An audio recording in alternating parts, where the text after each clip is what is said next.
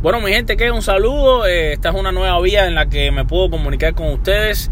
Es a través de esta aplicación que se llama Anchor, en la que le puedo hacer llegar eh, pues eh, mis, mis podcasts y hablarles un poquito de béisbol a cualquier hora del día, en cualquier momento, solamente usando mi teléfono. Ahora mismo estoy manejando, saliendo del trabajo. y quería tener un contactico rápido con ustedes. Quería comentarles acerca de mi último artículo publicado en la página de Con las Bases Llenas acerca de por qué la República Dominicana es el país latino con más eh, jugadores que son encontrados eh, utilizando esteroides en el béisbol.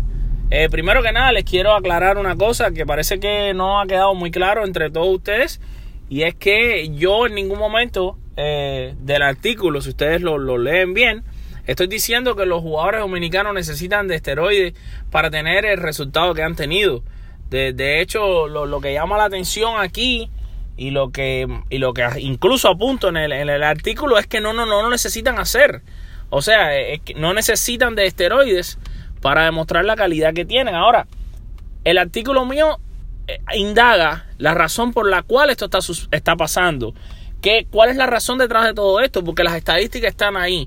Las estadísticas no mienten. Las estadísticas están diciendo que desde el año 1995 hasta el día de hoy, más de 100 jugadores han dado positivo de la República Dominicana, mientras que de los otros países el, número es completamente menor. O sea, estamos hablando que en Venezuela son menos de 20, de Cuba ninguno. Eh, o sea, es decir, eh, eh, estamos hablando de, de, una diferencia muy grande.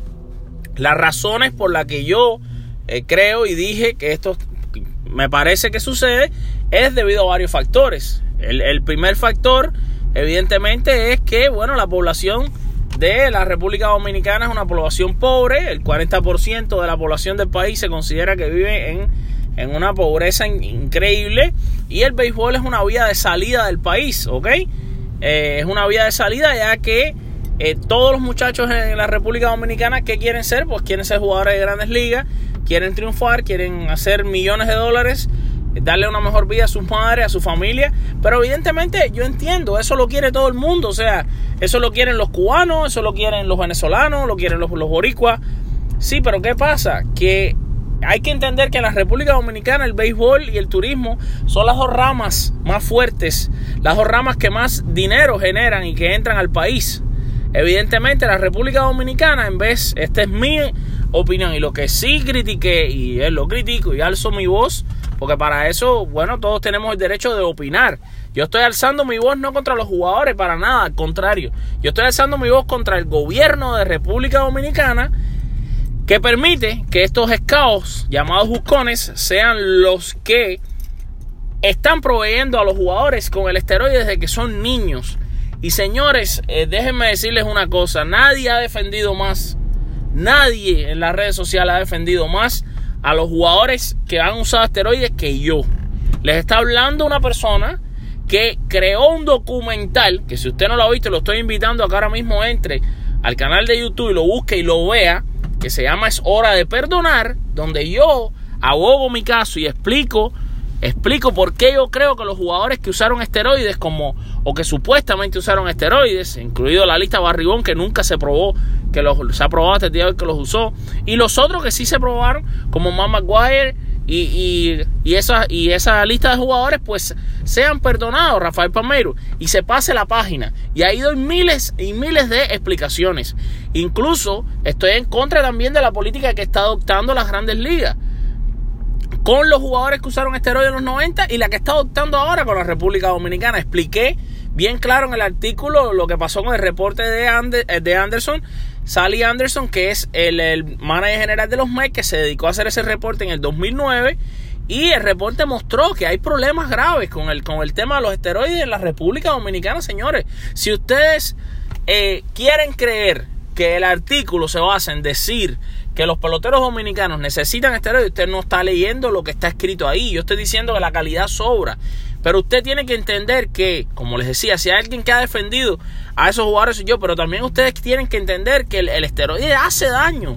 Y es criminal, es criminal que se le dé esteroides a niños de 14 y 15 años, señores. El esteroide produce cáncer, produce una lista de enfermedades que no voy a decir aquí yo ahora, porque no soy un doctor, pero la lista está ahí, usted la puede buscar en internet, por favor. ¿Ok? No hay que seguir poniendo el mismo y el mismo y el mismo comentario de que no, coge un bate y ve y bate, a ver si tú puedes hacer lo que hace Manny Ramírez, lo que hace eh, Robinson Cano. Señores, nadie está hablando de la calidad del pelotero, nada de eso y de que los esteroides sean lo que haga que el pelotero sea bueno. Yo soy de los que he dicho que el esteroide ayuda a no lesionarse, a recuperarse más rápido de un entrenamiento, pero que en ningún momento he dicho, y si hasta lo defendí en mi documental, el, esteroide no te hace dar jonrones porque tomó esteroides D. Gordon, que pesa 100 libras y ha conectado por menos de 10 jonrones en su carrera como jugador profesional, por favor. ¿Ok? Esa es mi opinión. Ese, artículo está bueno, lo estoy invitando a leer también, por supuesto, he recibido muchísimos...